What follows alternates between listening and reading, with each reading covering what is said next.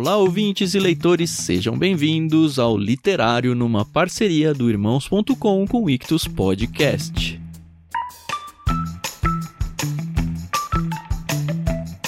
Eu sou o Thiago André Monteiro, arroba Vulgutan, e depois de quase seis meses, nós voltamos à Terra-média para começar a experiência de As Duas Torres de Tolkien o segundo livro do Senhor dos Anéis. Nós fizemos apenas a primeira parte, como você já sabe, você que tem ouvido aí os episódios do literário, sabe que a gente vai em fevereiro de 2022 seguir nessa saga com a segunda parte de As Duas Torres. A gente teve a alegria de dessa vez trazer sim o Guilherme Amarino para conversar com a gente e infelizmente o Lucas Gonçalves não pôde participar como foi naquele primeiro episódio da Sociedade do Anel, mas o resto tava todo mundo aqui, figurinha carimbada, Paulinho, Adriana, eu, a Carol e o filho do Paulinho da Adri, André De Gaspari.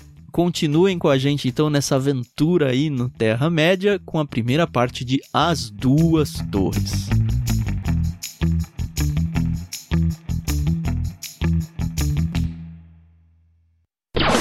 Podcast Irmãos.com Olá, pessoas! podcastirmãos.com literário entrando no ar. Eu sou o Paulinho, estou aqui com a esposinha Adriana, que no início da leitura falou que não iam aparecer Frodo e Sam, e eu quase desanimei dessa primeira ah, parte. Mas não é pra desanimar, gente. Que isso? Tem muita história Deu sem spoiler, eles. ela me quebrou, assim. Ou na verdade é pra ficar animado. Tem uma galera que fica animado. Ah, não tem o Frodo e Sam. Nossa, essa é a parte boa. Eu falei, nossa, eu tenho que esperar até o meio do livro pra ver eles e tal, mas valeu a pena pena. E eu sou a Adriana e eu estou aqui com o André, que é tão curioso quanto o Pippen. E às vezes cai duro por causa da sua curiosidade, né, filho? e eu sou o André e estou aqui com o Guia Marino, que bem que podia gravar as músicas do livro do Senhor dos Anéis. Aê! Eu topo, eu topo. Que responsa, hein, Gui? É responsabilidade. Depois desse pedido aí, eu fico tentado. a-. Bom, gente, eu sou o Guilherme Amarino e eu tô aqui com a Carol, que é uma verdadeira serva de Auli, detentora do conhecimento da Terra e de todas as coisas que contém na Terra. E não foi pro caminho de Saruman. Aê! eu gostei.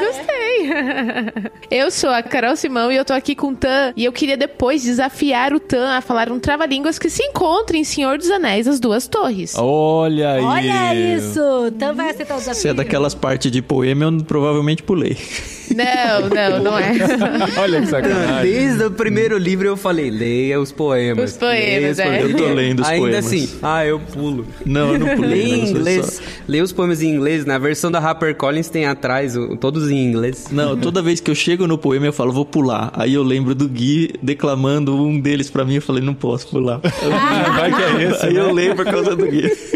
E toda vez que eu chego no poema, eu penso em pular, mas eu lembro que o poema faz parte da história, né? Então, É. não tem que Pois é. Bom, eu sou o Tan e eu estou aqui com o Paulinho, que se vivesse na época da Terra-média, com certeza ia ter uma das Palantirs aí pra poder gravar podcast, né? Ai, cara. Será Palantir o primeiro Zoom? É, exatamente.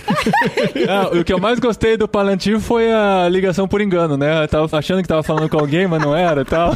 A imagem tava meio embaçada. É isso Viu, aí. mas eu fiquei com dúvida, dá pra fazer conferência pelas Palantirs? Provavelmente, Parecia né? que dava, É, né? a gente tá no último capítulo, gente. Vamos voltar pro primeiro ainda, porque a gente vai retomar o Senhor dos Anéis depois de um tempinho aí, antes de terminar o ano, pra cumprir a promessa, pelo menos, né? E a gente vai fazer a primeira parte, o livro 3. É tão difícil explicar isso, né? É a primeira parte das duas torres, mas é o livro 3 da saga O Senhor dos Anéis, a primeira parte do livro 2, que dá pra gente chamar de A Primeira Torre, talvez, né? São duas torres aí, só pra confundir um pouquinho É mais.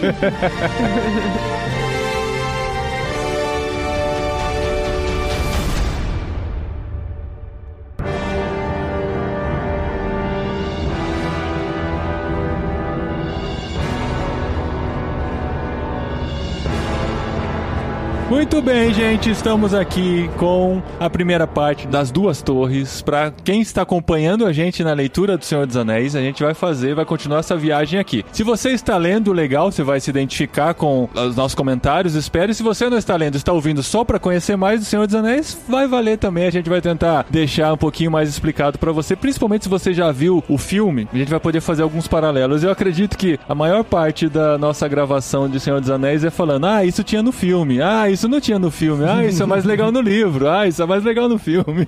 Esse é o triste objetivo de todo crítico de filme e livro, de toda adaptação de Né? livro. É sempre assim. Ah, mas eu vou ler o livro pra ver se o filme está certo. Ah, eu vou ver o filme pra ver se o livro está certo. É sempre assim, cara. Essa é a Podia ter nossa um vida. programa de podcast disso, hein? Comparando o livro com o filme, hein? Olha, tem ou devia ter? Você tá Não, sugerindo? poderíamos, não sei se tem, mas É. se, se não tem, era um buraco aí É. pra gente trabalhar. Não, o legal, assim, do Senhor dos Anéis é que é dos poucos filmes que as pessoas ficam na dúvida se o livro é melhor, né? Porque geralmente a pessoa fala assim, ah, o livro é muito melhor e tal, o livro é muito melhor que o filme. Harry do Potter, Senhor... por exemplo, é assim. É. O livro é muito melhor. Mas, Ah, depende. mas do Senhor dos Anéis tem gente que fala que o filme conseguiu absorver mais a aventura, digamos assim, e colocou num, num jeito mais interessante, né? Eu sei que é polêmico pra gente que tá lendo o livro e amando o livro. Depende muito da forma de cada um ler livros. O que eu tô dizendo é que tem pessoas que são muito mais imaginativas lendo. E aí, pra essas pessoas, o livro é melhor por causa da quantidade de conteúdo, detalhes e tudo mais. Mas pra quem lê e não consegue visualizar, eu acho que o filme traz um negócio que falta um pouquinho no livro, não por causa do livro, mas por causa do estilo da pessoa mesmo. De visualizar a grandiosidade das coisas, os cenários. E por conta da fantasia também, né? Que tem muita coisa que não existe no mundo real, né? Então, quando o filme dá isso pra você mastigado, como foi tão bem mastigado como o Peter Jackson fez essa trilogia, aí é legal, né? É, mas eu tenho um comentário sobre isso, que é o seguinte, o, o Senhor dos Anéis, ele foi pensado como uma obra única, né? Essa divisão que a gente tem em três livros, e até essa divisão ainda maior que a gente tem no livro 1, 2, 3, 4, 5, 6 e os apêndices, ela não é intencional do Tolkien, ela foi a- algo que a, a editora, Allen Ewing, impôs para o Tolkien para ser algo mais comercial mesmo. Então, até, tipo, o Senhor dos Anéis não seria nem publicado, ele foi publicado dessa forma porque foi uma imposição contrariando o desejo do Tolkien. Então, no livro a gente corre um negócio assim, você vê uma primeira parte que tem muita ação, tem guerra e tudo mais, que é essa parte que a gente vai falar hoje. Inclusive, o segundo filme, Duas Torres, aproveitou 100% disso. A maioria do plot principal do segundo filme, Duas Torres, é exatamente essa primeira parte aí, da página 623 até 851. Toda a parte do livro 4, que vai ser no próximo podcast, grande parte disso está no outro filme e espalhado de uma outra forma, que também é um passo mais lento e tal. Por quê? Porque o, o Tolkien estava pensando isso como uma obra única, um volume único. Aí acontece isso do livro por vezes, você fala assim, nossa, mas a primeira parte foi tão legal, mas depois você entra numa parte que tá, putz, é um passo lento e tal, mas eu já tô nas últimas páginas do livro e tal. Mas é por conta disso. O livro 3 é o filme. Mas é que se você lança num livro único, você vende um cubo, né? Como que ele imaginava isso, gente, lá na década de 40 e 50 do século passado, né? Porque não existia computador, a tipografia era meio grande. Acho que ele imaginava aqueles livrões, aquelas bíblias gigantes assim, pra você carregar e deixar no meio da sala e ler como se fosse um, sei lá, clássico, né? Tanto que os livros da HarperCollins, os três livros são juntos. Tipo, se você abrir o Duas Torres, vai estar na última página do Sociedade do Anel. É, vai continuar, né? Eles encaram como se fosse um tomo único. Cara, isso me deu um susto. É. Eu falei, ah, vou preciso ler correndo aqui. Caramba, tem mais de mil páginas. Eu falei, não vou dar conta de ler mil páginas.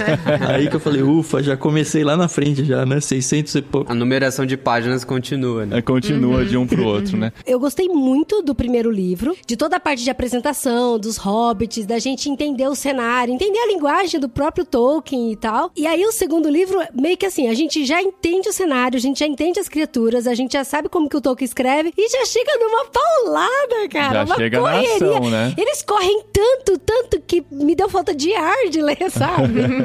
E isso é bem legal mesmo, né? Essa aventura, você já começa dentro dela, né? Você cai no meio de algo que já está acontecendo e você já está pronto para aquilo. É gostoso gostoso começar um livro assim, porque a gente deu um tempo, né? Assim que a gente terminou a Sociedade do Anel, antes de começar as duas torres, a gente leu outras coisas e tal, agora vamos voltar pro Senhor dos Anéis. Aí de repente você cai no meio de uma aventura, inclusive numa cena em que no filme acontece no fim do primeiro filme, que a gente ficou esperando no fim do primeiro livro e não aconteceu, que é a morte do Boromir, né? Ah, já vai falando de morte. Ah, assim. já É vai falar de coisa triste. O outro, maravilhosa, amor.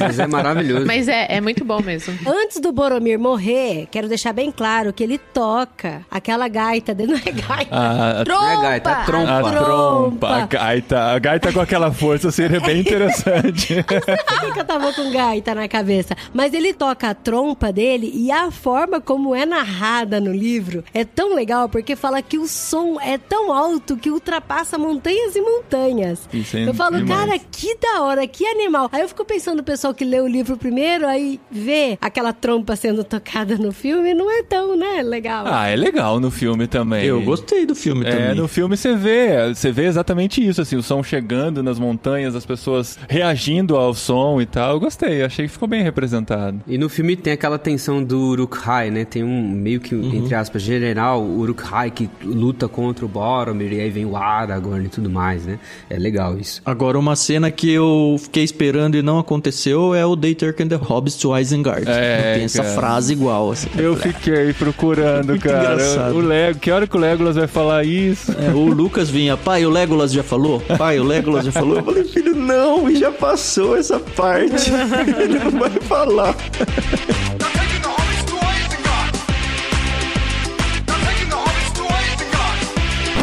Eu falar um negócio sobre o Boromir, que acho que depois a gente vai pro resto do livro e não vai dar tempo de falar isso. A questão do Boromir, ela pra mim pega demais, assim, e tem uma diferença entre o livro e o filme, que no filme o Boromir parece muito mais malvado que no livro, né? E no livro, sim, o Boromir tenta roubar o anel do Frodo, ele tem toda essa questão de agradar o pai, que depois a gente vai ficar sabendo, quem viu o filme já tá sabendo disso, tem toda essa questão ali dele cumprir uma missão pra salvar Gondor, mas tem uma relação muito interessante entre o Aragorn, que é o rei de direito, e entre o próprio Boromir, que é o filho do regente. E pra mim isso é muito emocionante porque quando o Boromir falha e ele se sacrifica ali tocando a trompa, tentando salvar os hobbits e acaba morrendo, é o Aragorn que vem em seu auxílio. E o Aragorn sai e tenta fazer todo o possível pra salvar o seu companheiro de viagem, mas ele não consegue e o Boromir vai falecer. E o Boromir, ele tem uma fala muito importante, porque ele fala pra Aragorn assim: "Adeus, Aragorn. Vai pra Minas Tirith, salva o meu povo, eu falhei". E no filme, o Peter Jackson interpreta isso de uma maneira muito bela, porque no filme o Boromir parece que ele é muito arrogante. Muito arrogante. Parece que não, não, não. Eu não quero esse rei Aragorn. Eu não quero nenhuma relação com esse cara que abandonou a gente. Eu não vou dobrar os meus joelhos pra ele. Na cena da morte do Boromir no filme, ele chega e fala assim, mais ou menos a mesma coisa. Adeus Aragorn, vai, salva Gondor e tudo mais. Eu falei. Daí ele se despede do Aragorn assim, meu capitão, meu rei. E ele reconhece o reinado do Aragorn. E isso é muito importante. Aqui no livro tem isso em certo aspecto, sim, mas não tem exatamente essa fala. Mas essa tensão dos últimos momentos do Boromir é muito importante. No livro acontece uma coisa e no filme, na versão estendida, tem isso. O Boromir tinha uns protetores de braço, sabe? Que eles usam pra proteger e tudo mais, e alguns outros equipamentos que o Aragorn pega pra ele. E isso é muito significativo. Como que acontece essa relação, depois eles se despedem do Boromir, né? Colocando a trompa partida dentro do barquinho lá e jogando ele no Haurus, né? Que é o nome do rio. E, cara, é muito legal isso. E é tão bonito como o Aragorn respeita a memória do Boromir e não disse nada assim dele. É, retratou a morte dele como um herói mesmo, sabe? Não, nada do deslize, daquela coisa. E que- eles estavam num momento de tensão, assim, que é- seria difícil fazer alguma coisa, algum funeral, alguma coisa especial. Eles até Com pensam, "E o que a gente vai fazer agora, né? A gente tá sendo perseguido, a ação tá acontecendo, Temos que ir atrás dos hobbits É, sumidos. mas a gente não pode deixar o corpo dele aqui. A gente tem que dar as honras, pelo menos, de um guerreiro, né? Pensa no Aragorn. Ele é um cara que começou a se apresentar no Sociedade do Anel. Ele é um moribundo, um andarilho, sabe? Tipo, passo largo, É. não, não é um rei. E agora ele tá numa sociedade que tem uma missão muito importante pra ser cumprida e aos poucos essa sociedade está se desfazendo. Eles perderam Gandalf, agora o Frodo e o Sam sumiram, os outros hobbits, o Merry e o Pippin também estão em perigo, foram capturados e agora um outro companheiro, tipo, a sociedade lentamente está se desfazendo. E à medida que você tem um Aragorn totalmente moribundo, que é só um cara, tipo, um mercenário mesmo, que tá lá, tipo, sujo e tudo mais, há espaço para pequenos atos de honradez do Aragorn, que ele mostra que ele é realmente o herdeiro de Isildur, que ele é realmente o rei de Gondor. E ele vai mostrando que ele é um rei, sabe? Com essas pequenas atitudes. E assim, depois que acontece essa cena, né, que eu também achei muito bonita, tem aquela questão, né, do Legolas, o Gimli e o Aragorn terem que decidir pra onde vão, né? E aí me bateu uma dúvida, eles estão indo atrás dos hobbits. Qual? Qual das duplas que eles estão indo atrás? A gente sabe que vai acabar sendo atrás do Merry e do Pippin, né?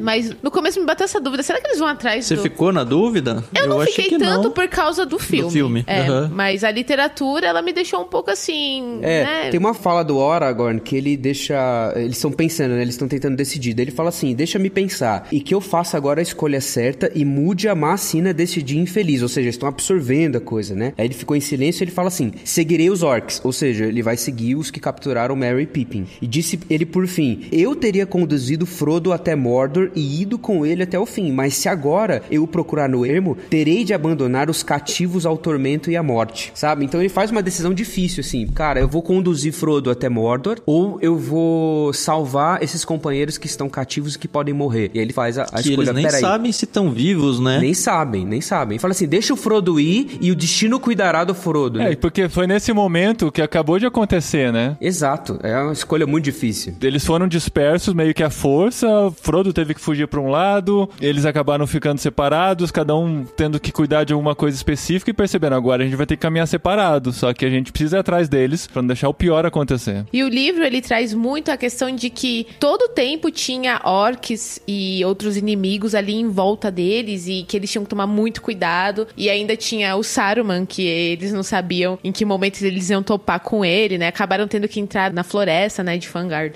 Então, é muito mais tenso do que o filme, né? O filme é maravilhoso, eu curto pra caramba, mas nossa, ler o livro faz toda a diferença, não tem jeito. E é engraçado porque daí eles traçam um plano, né? Depois que eles enterraram, enterraram entre aspas, o Boromir, e aí eles falaram: "Não, então vamos fazer o plano. O plano é o seguinte, vamos no encalço desses orcs pra gente pegar os hobbits e, e recuperar os hobbits sem ter certeza de que eles estão vivos ou não. Porque geralmente o que que os orcs fazem? Eles dormem durante a noite e caminham durante o dia. Só que daí o, o Gimli, cara, o Gimli tá muito especial nessa corrida.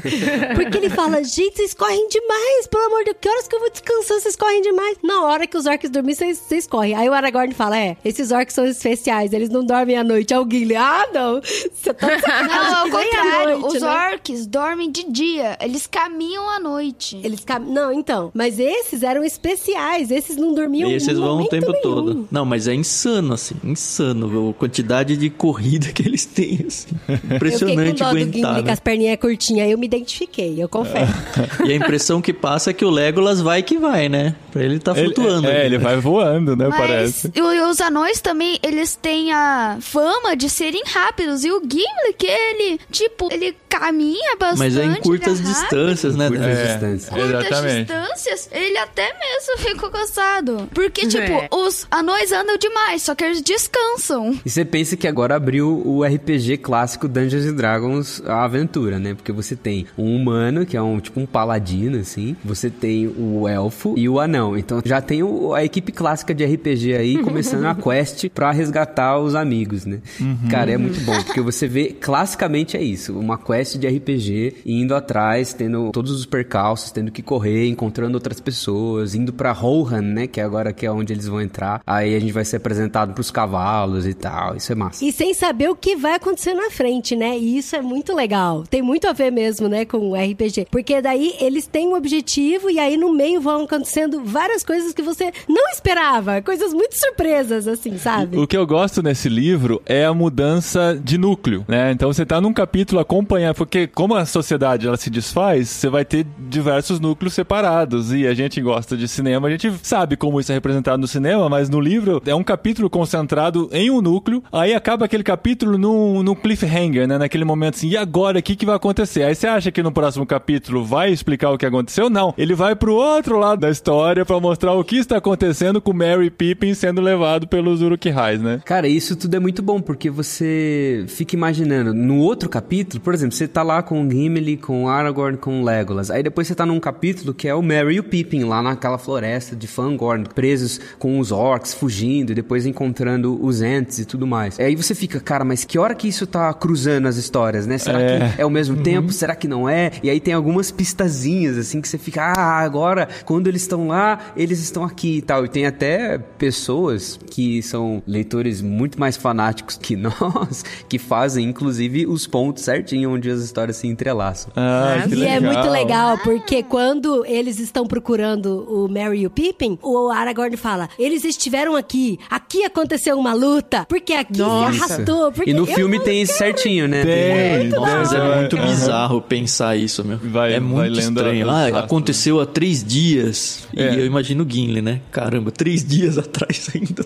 Tem que correr muito ainda.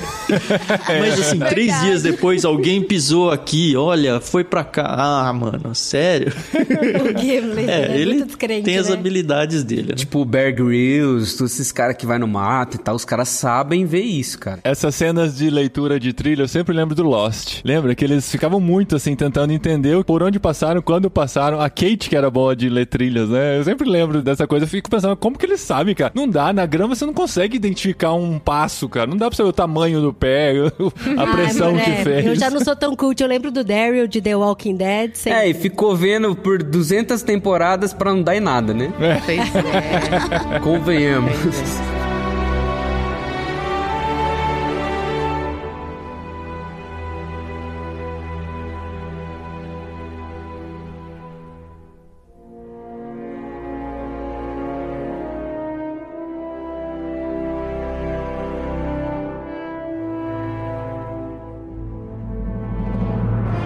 Então, e aí depois, nessa perseguição, eles encontram os Cavaleiros de Rohan. Ai, Que é um novo personagem. São Rohan, novos personagens que vão ser apresentados aqui, né? É um povo totalmente novo, né? Quando você acha que você tá familiarizado com os personagens, você descobre que tem mais gente pra aparecer, tem reino que você não sabia surgindo e fazendo parte da história, né? Mas acho que é Rohan mesmo. É Rohan. Rohan. Rohan. Rohan. É, se for em Isso, inglês, Rohan. É que tem um jeito de você ler em inglês as palavras, ou tem um jeito de você ler como se fosse em português. Você podia ler Gimli, Ah, né? não. Você podia. é. Foi o jeito que eu li pela primeira vez. É, eu chamava Gandalf de Gandalf. Gandalf. Gandalf, Legolas. É verdade. No filme dublado, eles chamam Gandalf de Gandalf. Gandalf, então. É, mas é por isso que na minha apresentação eu falei que eu ia desafiar o Tam para um trava-línguas, porque quando a gente lê na nossa só leitura mental é uma coisa, né? Mas quando você vai tentar reproduzir o que eles estão narrando aqui em voz alta, é um trava-línguas terrível. E qual que é, Carol? Quero ver. Agora queremos ver o desafio. Vamos lá, Tam, pega o seu livro, página 768. Eita, pior que eu achei que ia ser só uma piadinha, mano. é nada. 768. Assim. Vamos Tava segurando a audiência até agora por causa desse. Exatamente, aí, ó. Começa a ler do Mas é de Elmer, mas assim, pá, numa paulada. Até o liderará, lá embaixo. São três parágrafos. Na casa de Elor, respondeu Rama, mas de Elmer não posso prescindir, nem ele ficará, disse o rei. E ele é o último desta casa. Ó, eu falei desta, é dessa, né? tá bom. E ele é o último dessa casa. Eu não disse Elmer, respondeu Rama. E ele não é o último. A Elwin, filha de Elmund, sua irmã, é destemida e corajosa. Todos a amam. Que seja como um senhor para os Eorlingas, enquanto estivermos longe. Assim há de ser, assentiu Telden, que os arautos anunciem ao povo que a senhora Elwin os liderará. Gente, mas é bonito, né? O pai é de mundo, com o filho Elmer, a Elwing, que eles são de Elwings. gente, é, é a minha família, gente. Minha família. É, não, porque meus tios é o Ademir, Ademair, Ademilson. Ademilson. É isso aí, ó. Você fala, o AD. Meus tios da Não minha pode ser família. AD. E assim, particularmente, esse se tornou o meu núcleo até esse momento, o meu núcleo favorito. É porque são loiros e altos É, e fortes, é exatamente. isso? Não, porque a Elwin, pra mim, nossa, ela é fantástica. Chipo já ela com o Aragorn, apesar de saber que eles não vão Não ficar vai juntos. rolar. Mas, gente, ela é fantástica, a personagem, né? Ela é fantástica. Nos cinemas também, ela foi super bem retratada. E, assim, estou in love com essa personagem. Pra mim, um personagem que foi muito legal, assim, apresentado nessa primeira parte que eu li, foi o Elmer. Porque o Elmer, quando ele chega com os cavaleiros e ele fala com o Aragorn, cara, essa parte, eu tô aqui balançando as duas mãos, eu fiquei muito empolgada. Porque o Elmer, ele chega e a descrição é que é um cara alto e forte, humano, e aí ele Você chega... imaginou eu, né, fofa? É, Na verdade, eu ia falar que ela tava lembrando do personagem do livro 1 lá, aquele elfo maravilhoso. E lá. aí ele chega e aí ele fala com toda a autoridade de um filho de rei e tal. E aí o Aragorn tem, então tá na dele. Aí quando o Aragorn começa a falar, aí o livro muda, inverte. Aí fala que o Aragorn cresce e ele se torna todo poderoso também, sabe? Eu falo, cara, isso é muito legal. E o personagem do Elmer, pra mim, ele cresceu muito no sentido de importância. Ele não é só um cavaleiro que tá conduzindo os cavaleiros, mas ele é bom naquilo que ele faz, ele tem seus princípios, ele é forte nas decisões que ele tem e mesmo sendo contra muitas vezes a própria casa de Telden, que é a casa do tio dele, que tava assim sob domínio do língua de cobra, ele foi tudo contra isso porque ele acreditava nos princípios dele, né? Porque ele juntou uma galera pra sair pra defender o território que era dele e foi contra o que o Telden tava dizendo. Então eu achei isso muito legal assim. Esse personagem pra mim, eu acho que é um personagem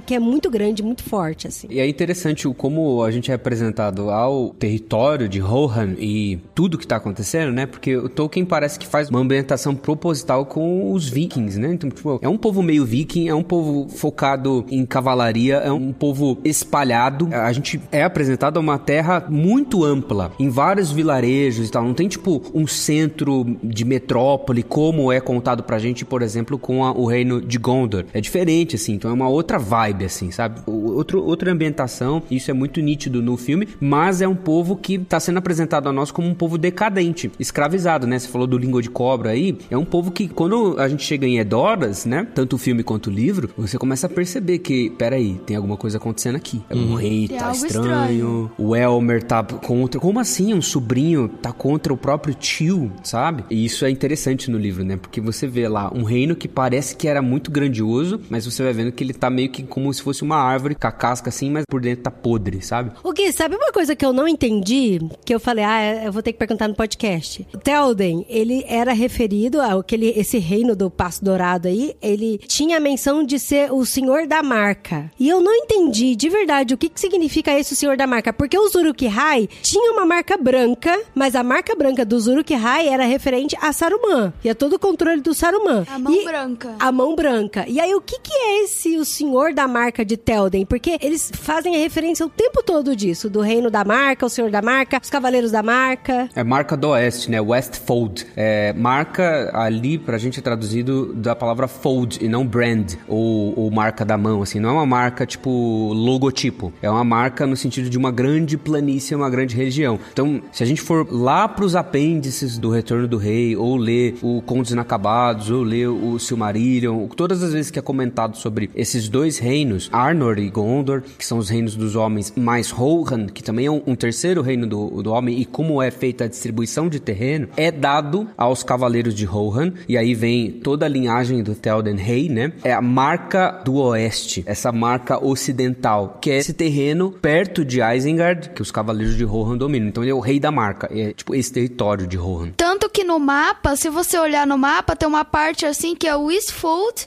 e o Westfold. Eastfold é de nenhum reino assim, e o Westfold é de Rohan. É. E o Eastfold é o território entre Rohan e Gondor, né? Que você depois vai descendo até você chegar no Cairandros, Minas Tirith e tudo mais. É isso mesmo, é isso que o Dé falou. Dessa vez eu não li junto com o Dé, porque no primeiro livro a gente leu um lado a lado e eu sempre consultava o mapa no livro físico com ele. Dessa vez a gente leu separado e eu fiquei meio perdido assim na geografia, sabe?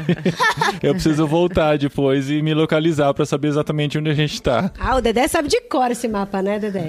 Praticamente. É interessante que a gente realmente vai se acostumando com o mapa, né? É, é, no começo era muito difícil localizar durante a narrativa, agora é mais tranquilo. Mas eu acho que a gente tá pulando uma parte muito legal, que é a parte dos entes, né? Sim, sim. Ah, quando eles encontram o Barbávore. Barbárvore. Exato. Barbárvore é um capítulo. Eu tava com medo desse capítulo, eu- porque eu lembrava da Barbárvore falando em muito lentamente e fazendo os rodeios e tal. Eu falei, nossa, é, um, né?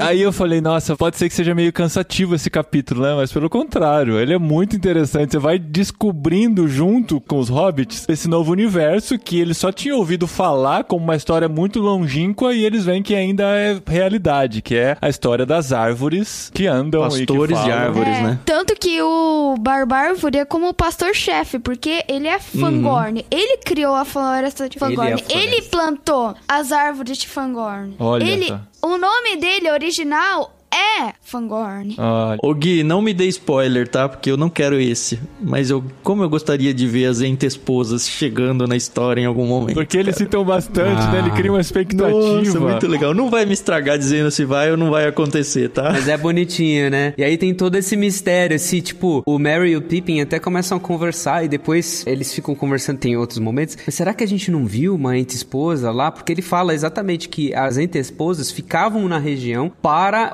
oeste do condado, entendeu? E aí, enfim, tem isso no Contos Inacabados, tem isso no Silmarillion. Porque lembra que eles foram meio engolidos por uma árvore? Eu me pergunto se não tem ligação aí com os entes de alguma É, forma. porque as árvores meio que têm vida, né? As árvores, elas têm... É, então, eles são salvos lá pelo. Não, como é que gente, aquele é o salgueiro lutador, a gente já falou.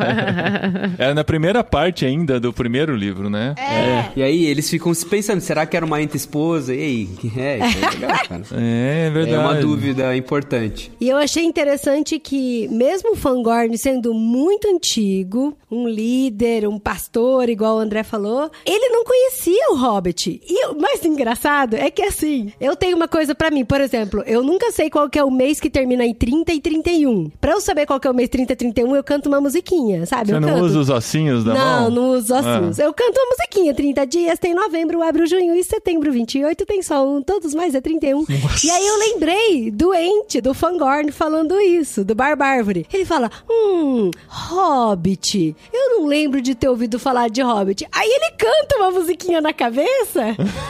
pra ver se tinha Hobbit tinha na Hobbit. Música. É tipo eu achando dia 30, sabe? Mas assim, eu achei a apresentação do Barbárvore no filme mais interessante. Eu sei que tem que ser tudo muito mais dinâmico, né? Por ser na tela. Mas eu gostei, porque o Merry e o Pippin estavam sendo perseguidos, né, por um orc em específico. E aí ele veio e mata, né, o orc e tal. E também achei muito legal no filme quando ele se junta com os outros entes. E aí ele fala: Ah, vocês são hobbits, vocês não são inimigos. E aí. Horas não- e horas pra decidir se eles É. eram hobbits mesmo. e aí eu não lembro se foi o Meryl Pip, mas dá lá um esculacho neles. Poxa, que droga, vocês estão aí discutindo os nossos Mas não amigos. tem isso no livro, Não né? tem, então. Eles então. respeitam o tempo dos entes. E haja tempo. É, eles apresentam isso diferente, né? Porque no filme eles conversam um tempão, depois o Barbárvore vem e fala que nesse tempo eles só estavam se saudando, né? Ou falando oi. No livro é diferente. São os hobbits que concluem, né? Eles estão falando há tanto tempo, pode ser que eles estejam só se saudando até agora, né? Mas a Sim. gente não, não vê isso de fato acontecendo. Como que é o nome do concílio dos entes? Entebate. Entre encontro, entre encontro. É, Entebate é na tradução antiga. É na tradução da Martins Fontes. Verdade. Não, é porque assim, a gente tinha uma sala de bate-papo em irmãos.com em que eu conhecia a Dri, pra você ter uma ideia, nessa sala de bate-papo, chamava Superfio. Mas o primeiro nome que eu pensei para o Superfio era em debate. Aí eu falei, não, não vai ter muito sentido, não. A sala de bate-papo de um Mas outro é outro encontro mesmo. É, entre encontro nessa nova versão. Mas tem um personagem legal aí no meio dos entes, que é o, o mais jovem, né? Que ele, como jovem, ele é, É rápido. muito rápido, muito impetuoso. né? Imagina um ente rápido. É, do contexto deles, né? Mas, ó, apesar dessa lentidão dos entes, eu tiro isso até como um princípio pra nossa vida mesmo, assim. De que essa impetuosidade, essa dinâmica acelerada do ser humano tem seu lado ruim também. Óbvio que é exacerbado aqui pros entes, né? No contexto deles, até no contexto de vida, né? A vida deles é extremamente mais longeva do que a do ser humano. Mas a importância dessa desacelerada e até uma certa crítica dentro do universo deles ali, nesse que é mais apressadinho e que é, não, não, eu já sei onde vai chegar, eu já tomei a minha decisão e já posso tomar conta de vocês, hobbits, mas meio que refletindo, ó, quem é muito jovem ainda, ainda não tem a sabedoria pra lidar com o tempo, do jeito que nós, entes mais velhos, temos. Eu entendi isso, Brega pelo lad. menos. Eu, eu lembrei dos espanhóis com isso, porque dá pra às vezes parecer que os espanhóis são muito apressados. Estão todos muito jovens. E uma coisa legal é que assim, que eles demoram muito pra tomar a decisão, mas a decisão é muito assertiva. E eles têm um plano. Não, a gente vai fazer isso, aí tem uns entes que vão virar um paredão aqui, que vão ficar parados, os outros vão destruir, os outros vão rumar direto pra Isengard, e eu achei muito legal que foi assim, muito bem estruturado o plano deles, né? Foi demorado pra tomar decisão, mas eles foram feitos muito bem feito e obtiveram sucesso, né, na execução. Tanto no último capítulo que eles estavam saindo de Isengard e viram a mão branca do Saruman caída. Daí o Gandalf comentou: os entes, eles prestam atenção em todos os detalhes. Nossa, e você também. Isso é massa porque a gente tá sendo apresentado a algumas raças diferentes, povos diferentes, né? A gente falou de Rohan, agora tá falando dos Ents. E os Ents, eles são essa raça muito antiga, tanto que eles nem conhecem os Hobbits e tal. E tem uma ligação muito forte com os princípios da Terra-média. Eles são uma criação mítica muito importante da Ivana, que é a Valar responsável pelas florestas, pelas plantas e tudo mais. E eles têm essa ligação muito forte com a Terra. E aí tem até é uma percepção do Tolkien em relação a uma discussão mais ambiental contra uma discussão de revolução industrial que acontece com Saruman e os Ents, né? Essa Olha tensão só. aí que tem ali um, um fundo nisso, né? Porque os Ents estão do lado da terra, do meio ambiente, estão do lado da proteção à floresta e o Saruman, quando se rende a Sauron, ele vai pro outro lado, ele desmata, ele cutuca a terra, ele tem lá as suas, acho que no livro não, mas no filme, ah, o Saruman veio com as suas rodas, com a sua revolução, com a fumaça, é, com fogo e fumaça, né, que o Barbárvore fala. E cara, é isso. O ente é essa entidade que tá há muito tempo, muitos séculos, milênios e muitas vezes tem essa, justamente por ser muito antigo, esse passo mais lento, ele é até meio alheio a tudo que está acontecendo, Até a língua deles reflete isso, né? até a língua, né? É uma língua que descreve muito, né? E demora pra As descrever. palavras são longas, Essa é demoram top. pra acontecer as frases. Mas mexe com a floresta pra você ver o que acontece. Mas Né? mexe com. Pô, aquele primeiro mago que os hobbits viram e falaram, sentiram uma presença e tal. Não era o Gandalf, era o Saruman, Saruman. mesmo, né? Era. Saruman. Depois eles ficam, não, era o Gandalf, não era, porque a gente tem aí o retorno do Gandalf. Isso. Que eu tenho pra mim que não é o Gandalf, é, assim, é o Gandalf mesmo, óbvio, mas é outro personagem. Eles não identificam na hora já, né? Eles veem É. um ser diferente, ficam com medo a princípio. E você fica nessa dúvida, né? É. O livro te dá essa dúvida. Ah, tem lá um cara ali e tal. Tanto que o próprio Gandalf fala, ah, é mesmo, esse era o meu nome e tal. É, ele parece estar Mas muito você diferente, percebe que é né? um personagem nível 2, assim, sabe? É uma evolução do Pokémon muito grande. assim.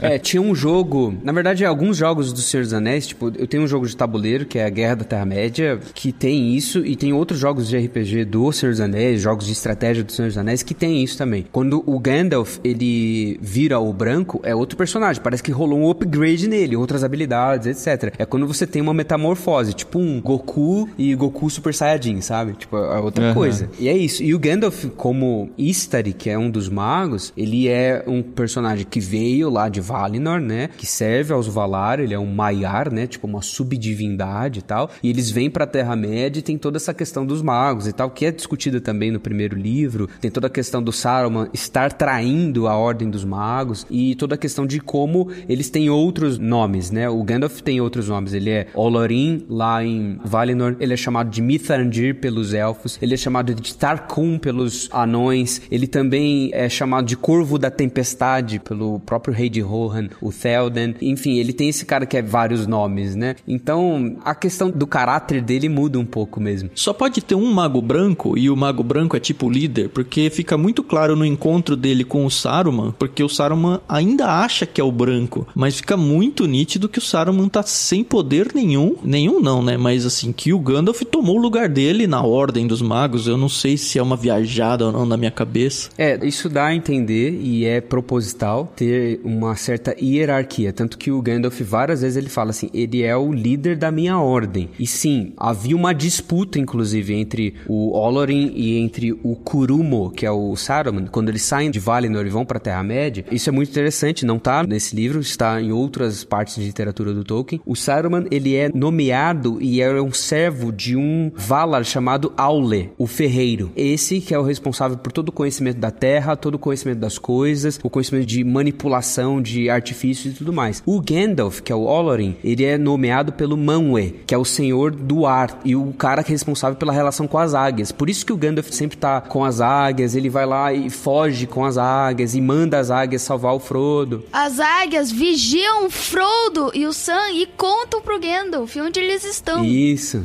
porque ele tem relação com o Manwë. Ele é um Maiar que tem relação com a divindade maior, que é o Valar, que é esse senhor do ar. E detalhe muito importante, que não está no livro e é importante para essa interpretação dos duas torres. O Sauron também é um Maiar, da mesma maneira que Gandalf e Saruman. E o Sauron, antes de se render ao poderio do Senhor do Escuro, o Melkor, que é esse Valar que trai todos os outros, né? Ele era um Maiar servo de Auli, o mesmo que era do Saruman. Por isso que eles compartilham da mesma corrupção. E é por isso também que o Gandalf tinha tanto medo de segurar o anel, de ter contato com a Palantir e tudo isso, né? Esse excesso de cuidado, né? É, e aí há uma decadência do Saruman no livro, então mostra claramente essa decadência, a traição do Saruman, o envolvimento do Saruman com o Sauron, com o Palantir, com o desejo de poder e até o lance dele mudar toda a ambientação da torre de Orthanc e fazer os Uruk-hai, manipular a terra, enfim, tem um quê de revolução industrial ali, mostra como Saruman ou Kurumo é servo do cara que é o Auli, que é o ferreiro e etc. E aí o Gandalf, ele vira o branco, ocupa esse lugar de principal na ordem, justamente porque houve uma queda do Saruman. O Saruman traiu a ordem. Ele está no mesmo caminho de corrupção que o Sauron. E o Gandalf também derrotou o Balrog e ele também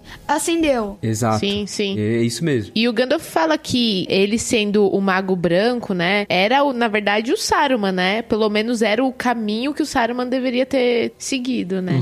É. Uma coisa que eu acho legal é que no meio de toda essa aventura, né, de que eles vão caminhando lá, o Aragorn, o Gimli e o Legolas estão buscando os hobbits, os Merry e o Pippin, e o Merry e o Pippin conseguem se safar sem a ajuda do trio, e eles fogem pra Fangorn, conhecem o Ent e tudo. E é legal que no meio de toda essa aventura tem muito espaço pra contemplação, pra descanso e pro desenvolvimento de amizade. Eu acho tão legal porque o Gimli e o Legolas, eles estão se tornando tão amigos, porque quando eles encontraram os cavaleiros de Rohan, os cavaleiros doaram gentilmente três cavalos. E aí o Gimli não queria um cavalo. A gente, o Gimli, que vontade de bater no Gimli? Meu Deus, por que, que ele não queria um cavalo? É, anão não anda de cavalo. anda de Ele não cavalo, é anda só de, de cavalo. pônei. Ele falou, não ando de cavalo. E aí o Legolas falou, não, pode deixar que eu carrego você na minha garupa, né? E aí foi tão legal que eles desenvolveram uma amizade tão bonita, tão, tão assim, é gostosa de ver eles Que não faz sentido, Não né, faz pra quem vê, sentido, né? né? Fala assim, como assim um, le- Um elfo um, um e um elfo e um anão, anão né? são amigos, né? É, eu acho que o Barbárvore falou isso no último capítulo. Acho que ele falou. Isso. Então estes são o elfo e o anão que são amigos, uma coisa tão rara. É, então, assustava todo mundo quando via isso. É legal, né? De ver que as amizades podem surgir de situações que não fazem muito sentido. E até quando conheceram, eles conheceram o Theoden, porque eles chegaram lá no Passo Dourado. Gente, na minha tradução tá Passo Dourado, mas eu já vi Palácio Dourado também. É, isso. É, É. mas é isso mesmo. Que aí eles chegaram lá na Terra e aí o Gandalf foi muito safado, né, velho? Fala sério. Porque o Língua de Cobra falou, ó, não é pra deixar ninguém entrar com arma e nem com cajado. Mas eu tenho um cajado de um velho.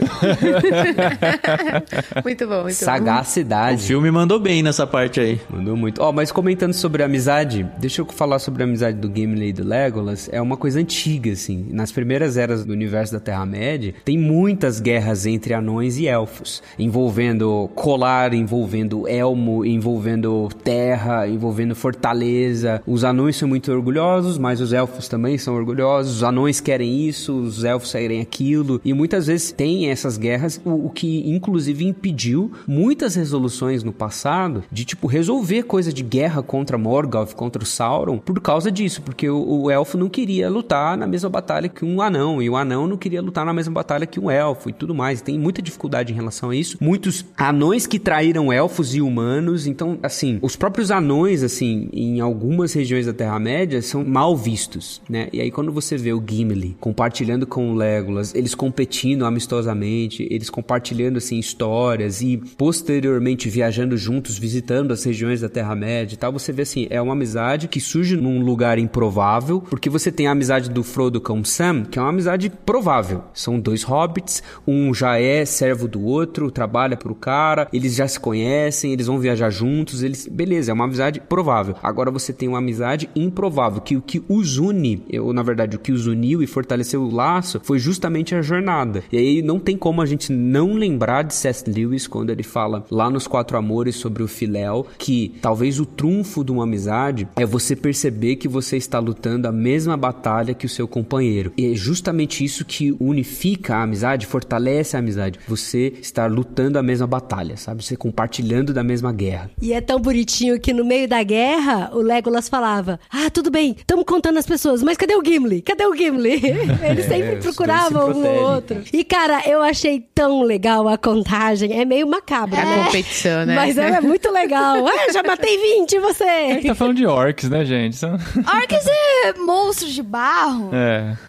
E aí, lá no Passo Dourado, depois que eles conseguem entrar, o Gandalf consegue entrar com o seu cajado. E isso é muito legal. A forma como ele, ele não usa de força, né? Pra tirar o domínio do língua de cobra de cima do Theoden. Exorcismo, cara. Ele usa, Uhum. assim, de persuasão e conversa e muita inteligência. E você vê que nessas horas, já tinha acontecido isso antes, quando o Gandalf tava conversando com o Frodo, bem no comecinho do livro, dá a impressão de que o Gandalf parece que ficou maior, que tá crescendo e tal. E agora, de novo, em cima do Théoden e do, do Língua de Cobra, ele pega e cresce pra poder tirar. Essa parte eu não entendi direito. Eu sei que o Língua de Cobra, ele amando de Saruman, ele tava hipnotizando, enfeitiçando, sei lá, o Théoden, que virou tipo um bobão, um velho babão que só seguia comando, né? Não, é que isso, na verdade, é mais ou menos do filme, porque o livro fala que simplesmente o Telden tá seguindo os conselhos do Língua de Cobra, que é um bobão. É, é uma é o influência, lacaio né? do Saruman, Foi uma né? influência maligna, né? Que ele estava fazendo. Ela Uhum. pode ser essa coisa mais enfeitiçada mesmo, né? Enfim, porque tudo aqui tem magia, né? Mas Uhum. ele estava caindo na lábia do língua de cobra. Agora, uma vez desmascarado e tirado de cena, eu achei impressionante esse novo Gandalf, né, em relação ao primeiro livro, continuar com o conceito de misericórdia pro Língua de Cobra, né? Porque o Língua de Cobra só não é morto por causa do Gandalf. E o que me lembrou da misericórdia que o próprio Bilbo teve em relação ao Smeagol. Eu não sei ainda no livro o quanto o Língua de Cobra realmente vai ser importante pra história. Ele vai, enfim, lá pro castelo lá do, do Saruman e eles dois vão acabar ficando presos juntos lá. E vivos pela misericórdia do Gandalf de novo. É, tem um trecho aqui que eu queria ler. Lá na página 756, quando você tem o Gandalf falando sobre com o Théoden, né? Ele fala assim: Agora Théoden, filho de Thangel, escutar-me-ás, disse Gandalf. Pedes ajuda? Ergueu o cajado e apontou para uma janela alta. Olha só que legal agora. Ali a escuridão pareceu ceder e pela abertura podiam-se ver alta e longínqua uma mancha no céu reluzente. Nem tudo está escuro. Toma coragem, senhor da marca, pois ajuda melhor não encontrarás. Não tenho conselho para dar aos que se desesperam, porém conselhos eu poderia dar e palavras eu poderia te dizer. Vai escutá-las? Não são para todos os ouvidos. Peço-te que saias de tuas portas e olhes em torno. Demasiado tempo estivesse sentado nas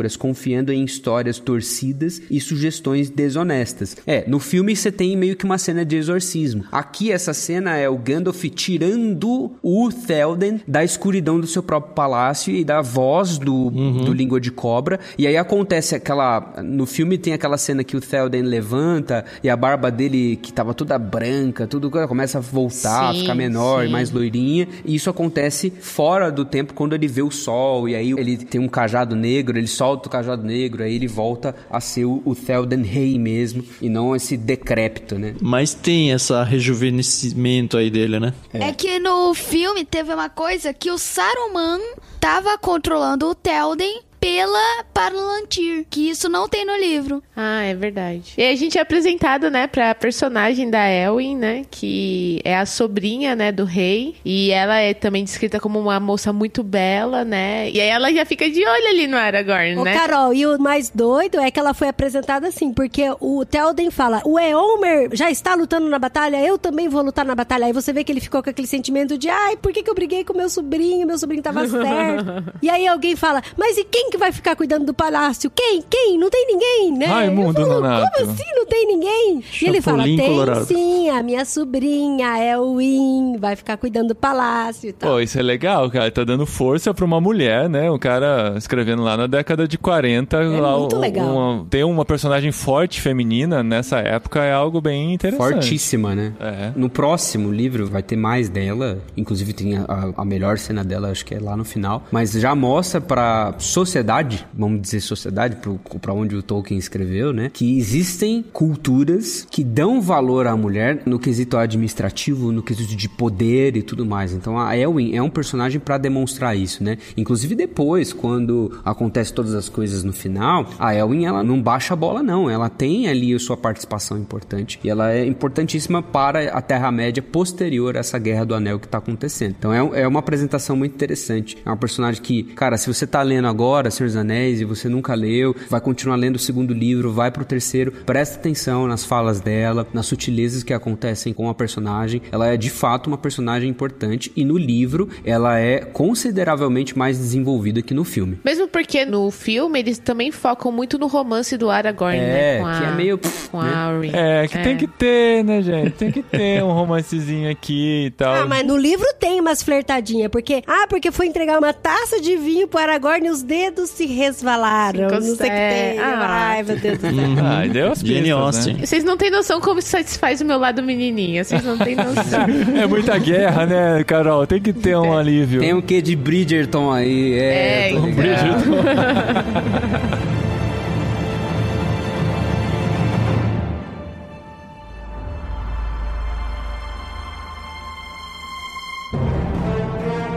Mas aí entra na porrada o livro, né, Paulinho? Isso, aí o pau come solto.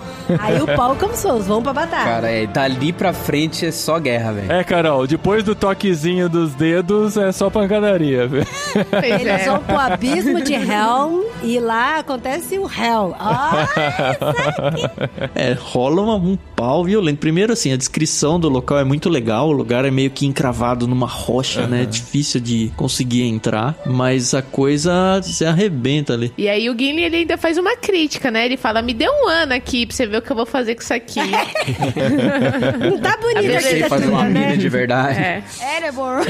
Tanto que quando o Gandalf lá no final ele tá trazendo os hobbits, ele fala: Quem sabe um dia vocês podem voltar pra cá, mas quem vai apresentar pra vocês é o Gimli, não sou eu, não. Bom, e no lance da batalha aí, é legal que, assim, você consegue imaginar, né? O jeito que o Tolkien descreve é fantástico, porque não fica cansativo de descrição. Você entra na aventura e se sente no meio da batalha, as coisas acontecendo. Eu acho E incrível. tem é catapulta, e impressionante. tem escadas, e tem arcos, e tem pedras voando, e tem orcs renascendo. É. E machado arrancando cabeça. Cara, é muito e você legal, se é imagina legal. enxergando pra todos os lados, E né? tem O machado escuro. rodando. Machado rodando, é verdade. E é tudo muito escuro, você não enxerga direito, né, a batalha. E aí o pau tá comendo, a batalha rodando pra lá e pra cá. E é legal que assim, não é o tempo todo, o tempo todo de batalha. Tem horas que tem uns respiros que eles conseguem fugir pra outro canto e, e conversar e ter uma pausa de estratégia mesmo, né? Aham. E aí é legal que gera umas conversas muito interessantes nessas pausas de respiro. É, eu destaco assim, a diferença maior com o filme é que o filme ele divide isso, né? Tem aquela pausa, aquela batalha com os wargs, que é os orcs montados nesses cachorros assim, É. no meio do caminho que o Aragorn se perde, blá blá blá, e depois o, o abismo de Helm que todo mundo se prepara e eles ficam esperando lá, aí tá caindo a chuva e aquele velhinho vai lá e atira a primeira flecha. Isso no, no livro não acontece. É uma batalha que vai acontecendo. Desde a época que o povo de Rohan tá indo pro abismo de Helm, já tá rolando batalha. Já tá rolando batalha. Quando o Elmer e o Aragorn chegam lá no abismo de Helm, já tá rolando a batalha. Eles chegam lutando. Já tá rolando, é verdade. Sabe? E é um negócio assim que você fica, meu Deus, vai dar errado. Muito mais que no filme. No filme você fica pensando, cara, vai acontecer alguma coisa, vai morrer um monte de gente. E quem não, não sabe da história e tal, fica tenso, já é muito tenso. E é uma das batalhas mais longas do cinema. Uma cena de batalha mais longa do cinema. Só tem uma cena que superou isso, que foi no Game of Thrones, que é aquela cena da. da Do escuro. Com o Jon Snow e tal, que é tudo É do escuro que ninguém enxergou nada por causa da compressão do vídeo. terrível. mas eu acho muito mais interessante no livro porque o senso de urgência, de tensão. Pô, mas como que vai proteger as crianças? Como que vai proteger as mulheres? O que que tá acontecendo? Tá morrendo, tem um monte de orc lutando, o Uruk-hai correndo. Aí cavalo vai, é o Elmer com o Aragorn tem que liderar. Eles destroem uma parte, fecha o portão, tem um momento de respiro. O Theoden tá lá achando que vai dar tudo errado. Aí tem que ter aquelas conversas que tem realmente lá no, no filme, né? Sobre o destino de Rohan, acontece. E aí esperando o Gandalf vir. Enfim, cara, é, é muito bom. E é doido porque eles tentam o máximo proteger o Telden, que é o rei, né? Eles falam, vamos proteger o rei, vamos proteger o rei. O rei falou, eu não preciso de proteção, eu quero lutar por vocês. Eu vou subir no meu cavalo, eu vou arrebentar aquela porta, eu vou matar o máximo de orc que eu conseguir. E aí o Aragorn fala, então eu vou com você também. Você fala, meu, não vai sobrar rei, né? Não vai sobrar rei. e, cara, é muito legal quando eles arrebentam a porta e sai arrebentando um monte de orc junto. Isso é, é muito legal. E não tem elfo no abismo de Helm. Eu ia falar isso. Você ficou esperando, Dé? Eu fiquei esperando os elfos e o Aragorn também sumir. É, não tem aquela também. mortezinha fake do Aragorn, né? É. Eu acho que um personagem que a gente tem que falar e não falou, e o livro dá muito destaque, acho que o filme dá alguma pista, mas não tanto, é o cavalo do Gandalf, né? Ah, o Escadofax. O Escadofax. Escadofax, Que cavalo, que, que hein, nome mano? legal, né, cara? É, tem fax no nome dele.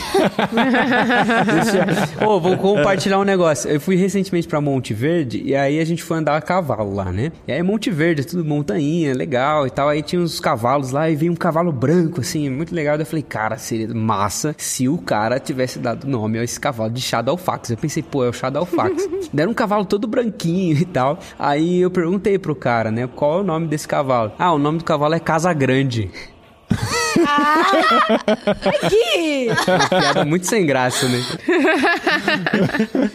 Ah, mas é o senhor dos cavalos, que ninguém consegue domar, que ninguém consegue pôr um arreio, nem cela. É. Muito Tem louco. que caminhar no... E só o... Não, o- ele que ele Que você não cavalga nele, é ele que É, te isso leva, fica né? no finzinho, né, do que a gente leu ali ontem. na última página, acho. É, é, termina com ele, né? Mas vamos caminhar, gente, porque, então, né? é porque eu acho que assim, o capítulo mais lento do livro é o próximo, né, amor? Que é a passagem, Que é né? a Um capítulo de pra passagem. Isengard. É. Pra Isengard. Ah, mas tem uma coisa que acontece antes que a a gente precisa destacar, que é um personagem que aparece no livro que não aparece no filme, e ele vai aparecer posteriormente, que é o cara do escudo vermelho. No filme é o Elmer que faz a, a, a vez dele, né? Quando o Gandalf chega na batalha do Abismo de Helm. Mas o Elmer no livro já está lá na batalha e tudo mais, e quem chega com o Gandalf, com os cavalos e tudo mais, é um cara que chama Erkenbrand. Erkenbrand. E o Erkenbrand é justamente o, o escudo protetor e tudo mais, que é um personagem que tem um escudo vermelho, que passou pro Elmer no filme. E, cara, é um personagem muito da hora, porque ele é um general dos Rohirrim, né? Ele é um De cara. Westfold. é, exatamente. Cara, é muito bom, é muito bom. E não tem no, no filme, né? Eu fiquei esperando no filme ver esse cara. E, inclusive, a galera que tá dentro do abismo de Helm é essa galera de Westfold, não é a galera do Theoden. Então, por exemplo, Sim. não tem a Elwin, não tá dentro de abismo de Helm, com um monte de mulher e um monte de criança. Não, é a galera do Ekebrand, inclusive. Bom, rola um capítulo aí que é mais uma viagem na história, né? Mas acho que o que vale mesmo a pena a gente destacar é a chegada lá em Isengard, Sim. né? Pra confrontar o É Saruman. o 9, Destroços e Arrojos. Isso. E pelo que eu entendi, no filme isso não fica tão claro. Isengard é a região e Orthanc é o castelo, né? É isso, né? É a torre de Ortang, sim. É a primeira torre. Isso. Que nem os entes conseguem abalar as estruturas, né? De tão encravada na rocha que ela é. Impressionante. Que a construção é antigaça, tipo, é uma construção que quem fez foi um povo de Númenor, que foi o povo que povoou toda essa área, né? O pessoal que construiu Gondor, o pessoal que construiu Arnor, aquelas estátuas lá que a gente viu no primeiro filme, que viu no primeiro livro. Quem construiu essa torre também foi o mesmo povo. E deram ela para o Saruman para ele, ele viver ali, né? Sim. E ele lá tá preso, né? Os entes estão tomando conta pra ele não fugir. Tá ele, o língua de cobra chega depois. Basicamente acaba ficando os dois. E aí rola. o- Eu achei sensacional essa cena. O confronto lá. Que o. Na verdade, o Gandalf quer entrar sozinho, né? Mas aí outras pessoas falam: Não, eu vou também, eu vou também, eu vou também. Ele alerta: Ó, cuidado, o Saruman tá enfraquecido, mas ele ainda é muito forte. Ele é mágico, a voz dele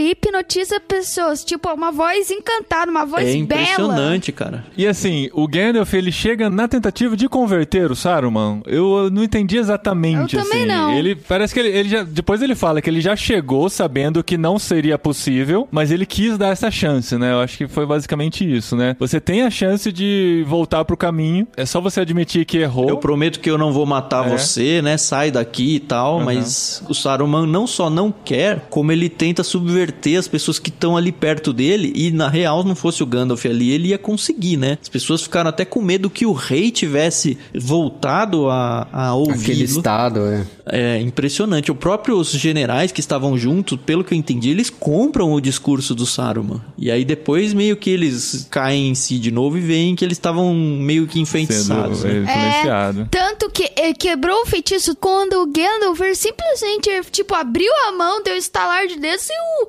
cajado do Saruman caiu e quebrou. Daí a metade do encanto sai, porque o resto tá dentro do Saruman. E aí o Língua de Cobra mostra o grande tolo que ele é, né? Jogando a palantir pra tentar acertar, acho que os dois, né? Tenta acertar Esse os aí dois foi- com a palantir. É, foi meio trapalhões aí, né, cara? Mas assim, o Saruman, eu fiquei na dúvida, o Saruman permitiu, será que não foi tipo uma redençãozinha do Saruman, assim, de deixar jogar a Palantir que vai ajudar eles? Eu, eu fiquei nessa Acho dúvida. que não. Não, Vocês- não, não. É, burrice o- mesmo. eu acho que o Língua de Cobra, ele desobedeceu. Ele foi um teimosão pra caramba. Acho que o Língua de Cobra nem sabia o que tava fazendo. Achou uma pedra, vou jogar pra acertar aqueles É caras. na linha do que o Dé falou. O Dé falou bem, assim, que é assim, ele foi teimoso. E é justamente isso, a corrupção no nosso coração tende a ser tão grande que a gente perde noção da realidade, a gente perde a interpretação do que tá acontecendo. A gente só pensa nas coisas mais urgentes e não consegue pensar no todo, assim. Então o Saruman tá indo nessa linha e provou ir nessa linha. O Gandalf tentou ser misericordioso, como ele sempre é, bondoso e tal. Até o Saruman dá uma debochada nisso, né? Ah, o Gandalf, você sempre misericordioso e tal. E o Língua de Cobra tá indo num caminho absurdamente igual. Assim, cara, eu vou fazer qualquer coisa pra me salvar. Inclusive, a coisa que vai fazer eu perder no final, que é eu perder o meu trunfo de, de- da minha arma que eu poderia usar e tal. E, cara, é isso. Você vê uma consequência bizarra do cara ser teimoso, do cara ser arrogante, do coração que só pensa em si mesmo e etc. Gente, só pro pessoal saber, Palantir é aquela bola de cristal redonda gigante, viu? É. Porque mais pra frente, né, é o último capítulo desse livro, inclusive, dessa parte que a gente tá lendo, é o capítulo sobre a Palantir, né, que quando fala sobre ela. Porque, na verdade, o Gandalf não sabia muito bem o que se tratava, né? Depois ele vai descobrindo e tal, ele não sabia o poder que ele tava carregando. E ainda bem que o Pippin fez o que fez, né? Porque o Exato. Gandalf fala: se eu mesmo tivesse olhado, o Sauron ia ter me visto. E agora ele caiu nesse telefone sem fio e ele só tá achando que o Hobbit foi pego pelo Saruman e tá mandando seus Nazgûl pra ver o que tá acontecendo e tal. Mas eles têm um tempinho aí pra lidar com a situação. Mas o que, que o Pippin fez, Tan? Conta aí pra quem não leu o livro. A gente tem Palantir, essa bola de cristal de teleconversa. É, ele fez o que apareceu no filme, né? Só que no filme foi em Edoras isso. Isso. Eles estão dormindo. Eu acho que muito que o livro fala é porque o próprio Pippin ele tinha encostado, ou pelo menos visto, a bola quando ela é jogada, e aí o Gandalf cobre. Só que isso instiga nele essa vontade de ficar indo atrás. Tanto que o amigo dele, o- Mary, não tá nem aí, né? Ele quer se dormir. E o Mary falou assim: não pode tê-la, portanto vai dormir. Daí o Pippin fala: Você não pode só me falar não pode tê-la, portanto vai dormir. Eu vou pegar ela de qualquer jeito. Olha só. É, e o Mary fala, o Gandalf já falou pra não se meter em assuntos de magos. E aí ele espera todo mundo dormir, a gente descobre que de fato o Gandalf dorme de olho meio aberto, É. né? Que coisa que no filme tem esse detalhe que é muito Sim. legal. Ele rouba durante o sono, vai olhar e ele não sabe o que é, né? Ele só tá muito curioso. E aí você descobre que na verdade é um por... não é um portal, é um zoom, né? Como a gente brincou. Onde tem algumas palantirs espalhadas ali na Terra-média e uma tá com o Sauron e o Sauron consegue se comunicar através dela e é uma comunicação que não é só visão e áudio, né? É um negócio quase espiritual ali, intrínseco, que atinge a pessoa. O Gandalf, quando descobre, ele até acha que o Pippin foi interrogado e entregou informações e a gente descobre, até pela inocência e tolice dos hobbits, que ele se preservou muito. É. O que foi bom pro Gandalf, porque o Gandalf não se mostrou, né? Quem acabou se mostrando foi um hobbit que nem o Sauron sabia muito bem o que que era. Pera aí, quem que tá na linha? Ah, ah o Hobbit. Ah, nossa. O que que- Você tá aí com o Saruman? Dá um recado pra ele. Muito bom, cara. É, foi Fala isso pro mesmo. Saruman que eu tô indo aí buscar ele. É igual quando, quando tua avó te liga e começa a te chamar dos nomes de todos os netos, menos do seu. Aí o Pippin fala, não, pode deixar, eu vou anotar o recado, eu dou pra ele. Sim, sim. Interessante a cena que mostra a força que os hobbits têm. Isso já foi exaltado no próprio Frodo. A força que eu digo é a resistência às coisas do mundo, às coisas até malignas aí. Porque ele fala, ó, poucas pessoas teriam suportado isso. E o Gandalf fala, ó, sendo um hobbit tão resistente, muito provavelmente daqui a pouco isso aí já vai ter passado na vida dele. Ele não vai nem ter lembrança direito da situação. Interessantíssimo, né? Agora, sabe quem eu não senti falta nenhuma? É. Não senti falta do Frodo e do Sam. Ah, não. É isso.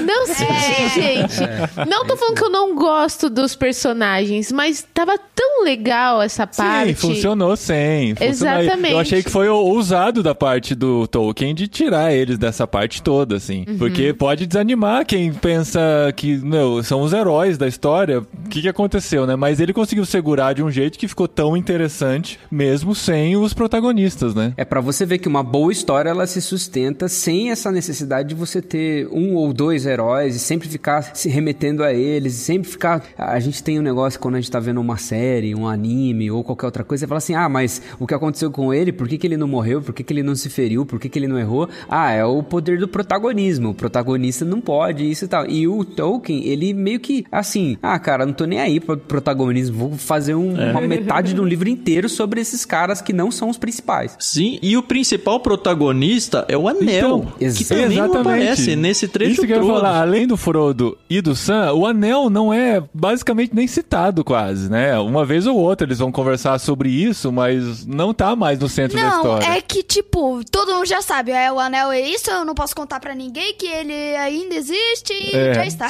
E a gente tem que resolver os outros problemas, né? Deixa a gente resolver nossos BO aqui, beleza. Cara, mas a, a narração do livro é tão gostosa, eu tô, assim, tão apaixonada pela forma como Tolkien fala, que você entra, assim, na narração, é muito louca. Inclusive, eu queria ler um pedacinho aqui só pro pessoal. Não tem spoiler, assim, gigante Não, nem nada, quem mas chegou só pra até ver aqui como que é tá disposto aos spoilers. Só pra ver como é emocionante, né? Porque depois que o Pippin, ele vê, né, a- dentro da Palantir, que ele tem aquela conexão via Zoom lá com Sauron, que achou que ele era um hobbit, que tava preso. Inclusive, eles até especulam isso. Ah, o Sauron achou que você tá preso em Otanque e aí você tá sendo torturado pra olhar na bola. Então ele vai mandar alguém pra pegar você pra recuperar. Então quer dizer que a gente tem um tempo aí pra poder caminhar e tal. E aí foi nesse momento que aconteceu isso aqui.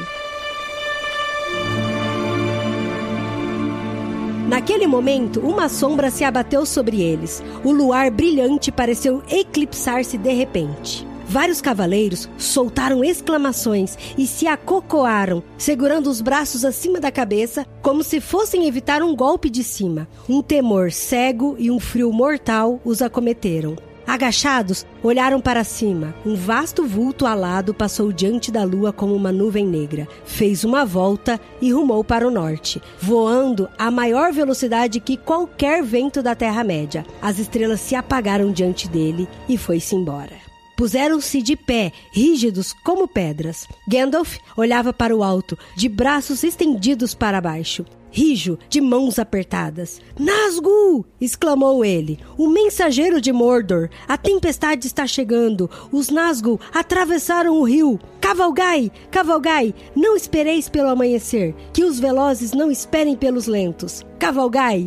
Então, cara, é, é de arrepiar. Ah, meu, é e o que eu acho da muito legal dessa cena é que, como a gente viu o filme, eu já tava ligado que isso ia acontecer. Mas teve uma referência a ela lá no primeiro livro, sem explicação. Eu achei tão fantástico isso. Porque eles estavam caminhando em algum momento, em alguma quest que eles estavam fazendo, de repente eles veem alguma coisa passando na frente do sol. E eles olham, eles não conseguem entender muito bem o que, que é, e fica por isso, gente. Eles pensam, tipo, é uma águia, É. sei lá. E assim, eu já sabia que era o Nazgûl, porque a gente sabe que ele vai aparecer na frente, mas ele colocou essa pista lá atrás, eu acho que foi na primeira parte do primeiro livro ainda, pra só agora voltar a acontecer isso e a gente descobrir o que que é. E olhos desatentos não vão perceber isso, né? E aí eles desesperados, eles se separam, aí o Gandalf fala, eu vou pra um lado com o Pippin, vocês vão pro outro lado com o Aragorn. E aí é engraçado que o Aragorn veio correndo, pegou o Pippin que tava, tipo, dentro de um saco, jogou pro Gandalf e o Scadufax veio correndo e os dois pularam no lombo do Scadufax e foram embora. É muito, muito dinâmico, assim,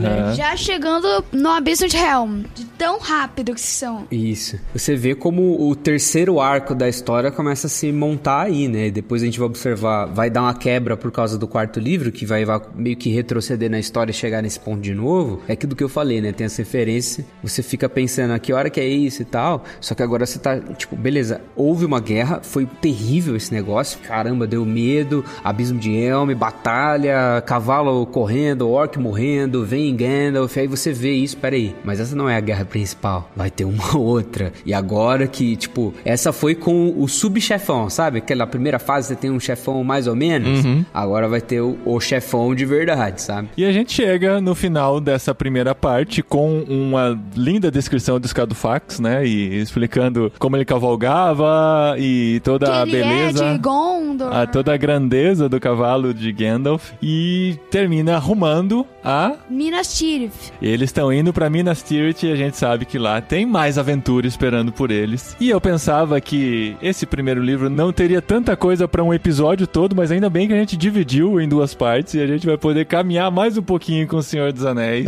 E o próximo livro volta aos nossos queridos Sam e Os Frodo. queridinhos, para quem ama. E tem o Smeagol. E o Smeagol, que também estava sumidinho. É assim, não vai ser para o próximo mês, tá? Porque no próximo mês a gente vai ler outro desafio tão grande quanto este, que é O Homem que Nasceu para Ser Rei, da Dorothy Mostra, Sayers. mostra a lombada aí, Carol. É, não tem vídeo, Dri. só, só pro Gui ver. Não, gente, é, realmente vai ser um desafio, mas é aqueles bem gostosos. Olha aí, ó. A gente tem um mês pra ler isso, Gui. Tem duas partes divididas. É, a gente vai ter que ler É. tudo de uma vez. O livro é indicado por C.S. Lewis, a gente vai ler pro próximo mês. E a segunda parte das duas torres, ou a segunda torre, a gente vai ler pra fevereiro, provavelmente, tá bom? Então a gente tem um tempo mais tranquilo pra poder ler, com mais calma, em fevereiro a gente gravar. Fevereiro ou março, a gente vai confirmar com vocês aqui, porque vai Agora eu não aí. posso mais atrasar, porque mês passado, assim, a gente teve que adiar um mês, eu tava na metade ainda. É, vamos lendo devagarzinho. Ficando nervoso. A gente teve que correr com o Dé aqui, tadinho, cheio de tarefa de escola pra ler, mas assim, que seria dessa gravação sem a enciclopédia do Dedé aqui confirmando os dados pra gente? E Gui, muito obrigado por achar um buraquinho na sua agenda de projeto Sola, compromissos na igreja. A gente teve que gravar aqui no espaço entre essa correria toda. Muito obrigado mesmo, Gui. Sem você aqui também, a gente ia ficar se perguntando: nossa, o que será que é isso? O que será que é aquilo? O que será que significa isso? E a gente tem o Gui aqui pra responder pra gente. Ó, eu vou dispensar o Gui e o Dé aqui, que o Gui precisa voltar pra rotina dele. E eu o Dé tenho tem futebol, futebol. daqui meia hora. É, e a gente tem que caminhar até lá e a gente precisa, precisa ir, mas eu vou ficar com o Tan e com a Carol aqui só pra falar das novidades do Clube Ictus e o que, que a gente tem por aqui, tá bom? Show.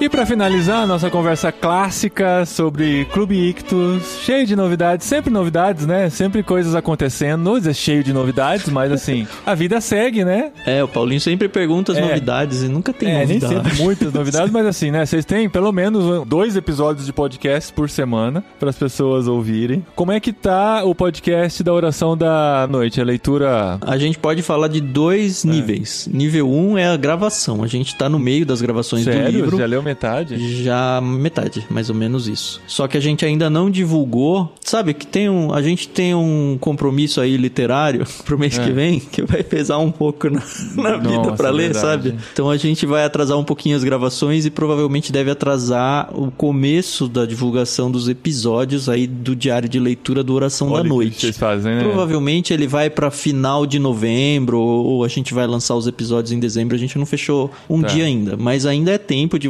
vocês comprarem aí o livro de vocês Ou assinarem e o Pilgrim, seguirem né? na leitura com a E gente. acompanharem Ah, é pelo verdade. Pilgrim. Ou assinar o Pilgrim, é. Eu não sei se ele tem audiobook Tem o lá. áudio e o os- texto, sim. Tem, mas os desafios do fim do ano aí é realmente ler esse livro da Thomas Nelson que a gente vai voltar com vocês aqui no literário no mês que vem. Gente, muito obrigado, viu, por ler junto com a gente, pelo esforço aí, do- no meio de tanta não, uma coisa. delícia ler com vocês. Porque assim, né, provavelmente pode ser algo que, um livro que as pessoas vão receber em breve no Clube Ictus, né? É, a gente tá considerando isso sim, mas não conta pra ninguém. Ah, tá bom. Aham, legal. E tá chegando a época de férias, né? Provavelmente o podcast deve ter um intervalo aí em dezembro. O que não significa que o clube vai parar, porque o clube não para nunca. Nosso projeto de leitura bíblica comentada segue firme e forte. Todas as semanas, às terças-feiras, às sete da manhã, a gente tem um episódio de um capítulo da Bíblia. A gente deve estar no momento de divulgação desse podcast em torno de Gênesis 30 ou alguma coisa por aí. E tá muito legal. E continua nas férias também, então, dezembro, janeiro, Continua. direto. Uau. Não, porque se a gente der férias, a gente morre antes de acabar a Bíblia, né? Já estamos com É medo. verdade. Então esse não tem férias. Toda semana tem um episódio novo. É legal que tem muita gente que tá encontrando agora e vem maratonando e fala: Ai, agora já cheguei, eu já perdi porque não tenho mais episódios. Eu falo, cara, é um por semana, é um jeito muito legal de lidar com a Bíblia. A gente tá seguindo na NVT, que tem uma linguagem muito gostosa. E dê uma chance pra ouvir uns dois ou três episódios, porque você vai ver que a sua leitura bíblica vai ser diferente quando a gente lê e conversa sobre capítulo um de cada vez. Leitura bíblica comentada aí no seu aplicativo de podcasts e vamos lá. Muito bom, gente. Para assinar Clube Ictus, ictus.com.br, você ouve os podcasts, assina o plano que mais se adequa à sua necessidade, tem para crianças, jovens, adolescentes, de todos os gostos lá. E usa o cupom de desconto do irmãos.com, O cupom irmão. que você vai ganhar Muito bem. 15% de desconto na primeira mensalidade. Na primeira mensalidade. Beleza, gente. Muito obrigado. Mês que vem a gente volta com o último livro do ano e a gente segue lendo. Pouquinho por dia, todos os dias, mantendo o hábito ou desenvolvendo o hábito da leitura juntos aqui. Tchau, pessoal. Valeu.